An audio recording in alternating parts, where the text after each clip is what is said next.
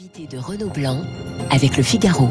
Bonjour Michel-Édouard Leclerc. Bonjour. Président du comité stratégique des centres Leclerc. On va parler pouvoir d'achat, projet de loi, nouvelle habitude des consommateurs, mais aussi inflation. Tout est lié, bien sûr. L'inflation, vous tablez sur 6 euh, à 7% à la rentrée oui, en étant raisonnable et avec euh, toutes les enseignes de distribution euh, sollicitées pour faire barrage, pour retarder euh, cette vague inflationniste qui, sans nous, serait euh, beaucoup plus importante. Il faut savoir que il y a déjà eu deux à trois hausses tarifaires depuis le début de l'année. Oui. Et là, les hausses qui sont en discussion concernent à peu près euh, 80% du chiffre d'affaires d'un grand hypermarché, alimentaire et non alimentaire. Et les demandes aujourd'hui sont entre 10 et 12%. Donc, euh, on, on, va arriver à la moitié. La moitié plus ce qui existe, euh, ça fera 7%. 7% oui. ouais, ouais. Et ça fait un indice d'inflation quand même qui est près de plus de 9%, parce que faut pas oublier que l'indice national de l'INSEE euh, aujourd'hui a mis de côté euh, l'effet le, euh, de l'énergie puisqu'elle est sous forme de bouclier, elle ne rentre pas euh, dans l'indice de prix. On ne relève pas d'indice de prix correspondante. Aujourd'hui, 12 juillet, l'inflation est, est à peu près à combien dans vos magasins? L'inflation dans les centres Leclerc est aux alentours de 3.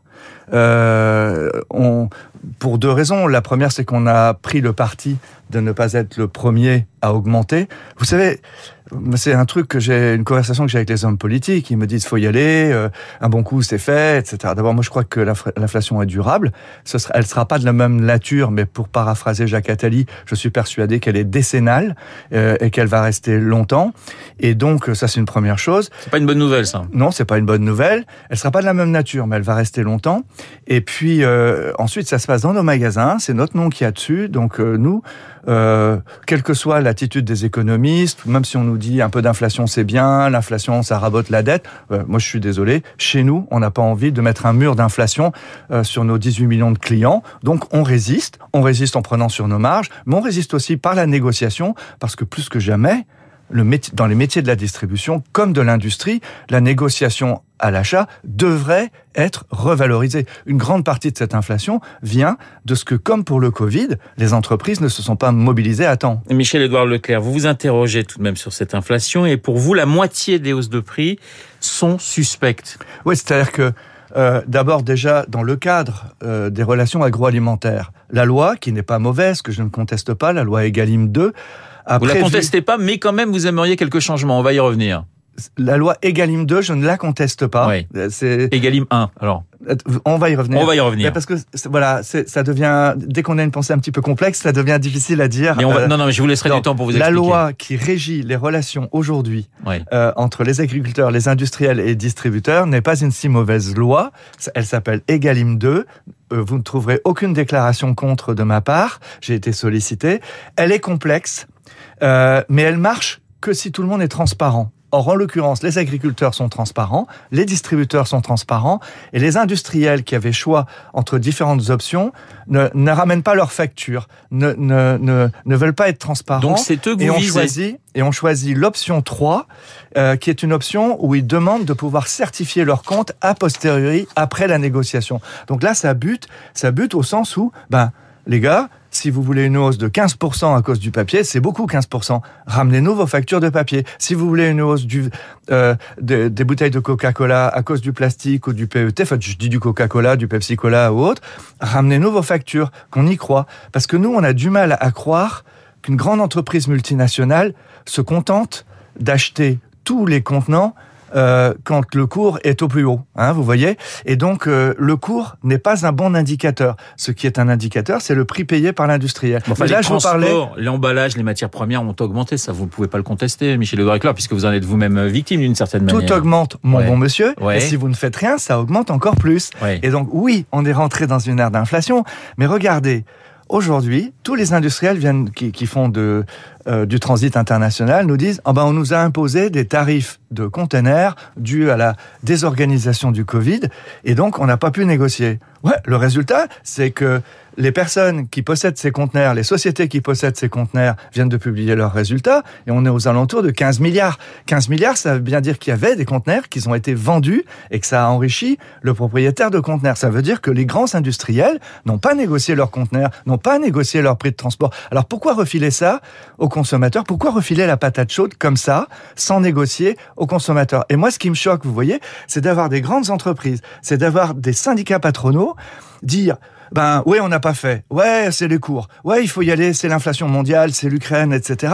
Mais on compensera par euh, des chèques alimentaires, par de l'argent public. Non mais oh, des privés qui viennent vous dire faut laisser passer nos hausses de prix, de toute façon l'État paiera. Ça c'est extrêmement moralement choquant. Michel-Édouard Leclerc, sur notre antenne, là, il y a l'Association nationale des industries alimentaires dit que c'est du n'importe quoi, que vous faites un joli coup de com et vous félicite pour votre talent de, de communicant. Alors la réponse à la réponse, si je puis dire. Non mais euh, on sera jamais copains parce que eux, leur communication, c'est de dire à des gens comme moi, faut que vous preniez nos hausses, mais après ils outrepassent leur, euh, euh, leur mission en disant en public, Leclerc doit augmenter ses prix. Mais ça, c'est pas leur job. Ça, c'est mon choix. Moi, je suis commerçant. Mon commerçant, j'entends qu'ils me disent d'acheter plus cher à l'agriculteur français. Je ne conteste pas la loi Egalim qui me permet et qui me m'oblige à acheter plus cher à l'agriculture française. C'est carré, quoi.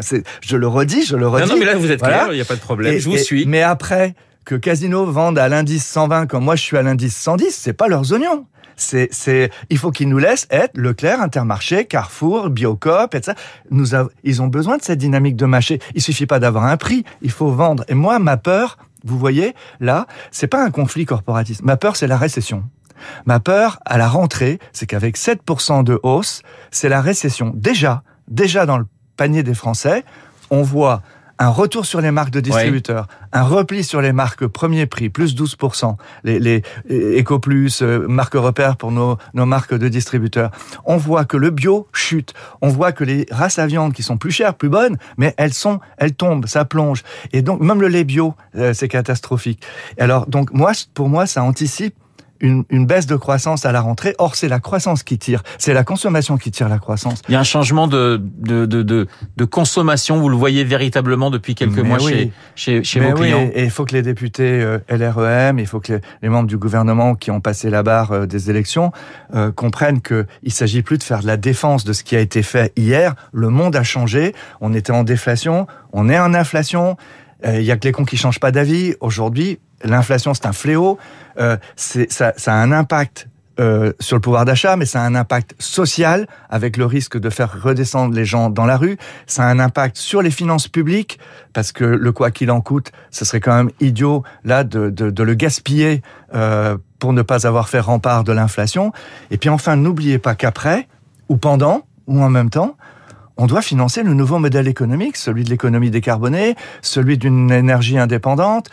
Il faut, payer des infrastructures, faut refaire des ports pour recevoir des bateaux en eau profonde, pour pouvoir recevoir du gaz qui ne soit pas russe, etc. Là, Là, ça justifie la dette publique, comme dit, et, et, et, ça, et ça, justifie qu'on mette de l'argent, que l'État mette de l'argent. Vous réclamez une commission d'enquête sur les origines de, de l'inflation. On a noté d'ailleurs que, que la gauche est pour. Hein, plusieurs euh, députés socialistes ou de la France insoumise euh, vous suivent. Donc Michel-Édouard Leclerc, soutenu par la Nupes, ça peut aller, euh, ça peut aller, j'allais dire jusqu'au bout cette cette commission de d'enquête. Vous le souhaitez véritablement? Alors, euh, je ne sais pas si c'est commission d'enquête ou mission d'information, les délais, euh, ouais. les aspects constitutionnels. J'ai pas révisé ma copie de première année, mais ce qui est certain, c'est que euh, pour nous aider à bien négocier, pour montrer la légitimité de notre négociation, pour qu'on laisse pas passer l'inflation en amont, ce serait bien que la puissance publique d'un côté et la puissance parlementaire de l'autre viennent y voir oblige aussi quand même ceux qui sont pas transparents à venir dire euh, si vraiment ils ont acheté euh, en Ukraine, si vraiment ils sont dépendants de l'Ukraine, si vraiment la graine de moutarde, Vous elle est passée... plus de transparence en quelque. On, veut y voir clair. Ouais. On veut y voir. Quand je dis c'est suspect, c'est-à-dire que quand euh, j'ai dit ce mot euh, euh, peut-être très fort, mais on était à une époque, il faut, faut, remettre les déclarations de leur contexte. C'est quand le gouvernement a rouvert les négociations. D'ailleurs, ça c'était une bêtise. On était en fin de négociation bah, le gouvernement avait dit il faut finir à telle date, etc. À peine on a fini, on était menacé d'amende de 100 millions. Ouais. Il dit hop, open bar, vous pouvez continuer après. Alors là, tous les spéculateurs, tous les ceux qui ont à faire passer des, des marches, ils y vont à cœur bas. Donc nous, nous avons besoin euh, d'un regard extérieur à la négociation. Je ne parle pas d'un médiateur là, de, de, la puissance publique qui voit les impacts surgir et qui soit à nos côtés pour dire aux fournisseurs non mais attendez. Euh, euh, soyez transparents là quand même, parce que c'est nous qui allons payer, c'est les consommateurs. Je voudrais que la voix des consommateurs soit représentée. J'aurais voulu un ministre de la consommation, une ministre de la consommation. Et ça, c'est ça manque. Ça, c'est on n'a que des ministres techniques et de corporations. La loi sur le pouvoir d'achat sera débattue la semaine prochaine. On connaît déjà les principales euh, mesures souhaitées par le gouvernement. Qu'est-ce que vous retenez d'ailleurs parmi ces mesures? L'aide aux plus modestes, 100 euros par foyer, plus plus 50 euros par par enfant. Alors c'est pas le chèque alimentaire, ça vous arrange entre guillemets euh, le, fait que ça soit un chèque plus ouvert, si je puis dire? Euh, Chacune de ces mesures peut faire sens, même le blocage momentané de certains prix. Euh, on en parle dans les dom-toms hein, déjà, mais je, pense qu'il faut voir l'économie générale du projet. Donc moi, la priorité, c'est d'abord qui ait moins d'impact possible. Donc on n'a pas fini de négocier et on va négocier durement, avec discernement et avec loyauté, mais on va négocier. Si on peut gratter un point d'inflation, ce sera d'autant de points d'argent de, à mettre de la part de l'État. On est dans le job là, et c'est bizarre qu'on vienne nous flinguer quand on dit ça. Vous voyez, c'est être citoyen aujourd'hui que de consommer moins, mais aussi que de prendre moins de prix. Parce que ce que vous me dites là, j'imagine que vous le dites à Bruno Le Maire, qu'est-ce qu'il vous répond? Mais Bruno, c'est Bruno Le Maire, c'est quelqu'un qui fait ses courses. Bruno Le Maire, même avec des airs de ministre bien mis, euh, amoureux de la littérature et, et écrivain à ses heures, c'est quelqu'un dont tous les distributeurs, on en a parlé ensemble pendant la période Covid, il fait ses courses, il regarde le prix des choses, donc il comprend du point de vue de consommateur ce que ça va faire, un mur d'inflation. Et donc, euh, il tente des ballons d'essai mais là, il n'a pas sa majorité politique. Il a pas, il est obligé de composer avec euh, des factions, avec des groupes qui n'ont pas encore euh, euh, mesurer cette. Beaucoup de jeunes là ne, savent pas ce que c'est que l'inflation. Moi, j'ai 70 ans, j'ai vécu l'inflation avec mon père. Mon premier emprunt euh, pour acheter un appartement, il était à 14 L'inflation en France était à 18% Mes premières campagnes de publicité dans les centres Leclerc, c'était pour se battre contre l'inflation à 18% Je vous dis, je, vous dis, ça ça fonctionne pas pareil quand on est inflation que quand on est en déflation. Et ça ne s'apprend pas. Euh, comme ça euh, en première année de Sanseco aujourd'hui. Donc on risque de perdre du temps, c'est ce que vous êtes en train de nous dire, grosso modo. Moi, je pense que les gens d'action, les gens du terrain, les intermarchés, par exemple, Intermarché, a demandé avec nous un truc tout simple. On nous interdit de vendre moins cher. On a euh, euh, une disposition, alors de la loi Egalim 1, qui nous oblige à prendre 10% de marge sur les produits alimentaires. Voilà, vous achetez 100 euros, il faudra que ça soit 110. Voilà. Alors je suis, alors c'est très drôle. Vous avez les mêmes ministres ou les ministres d'à côté qui vous disent faites des opérations à prix coûtant, mais ne faites pas de marge.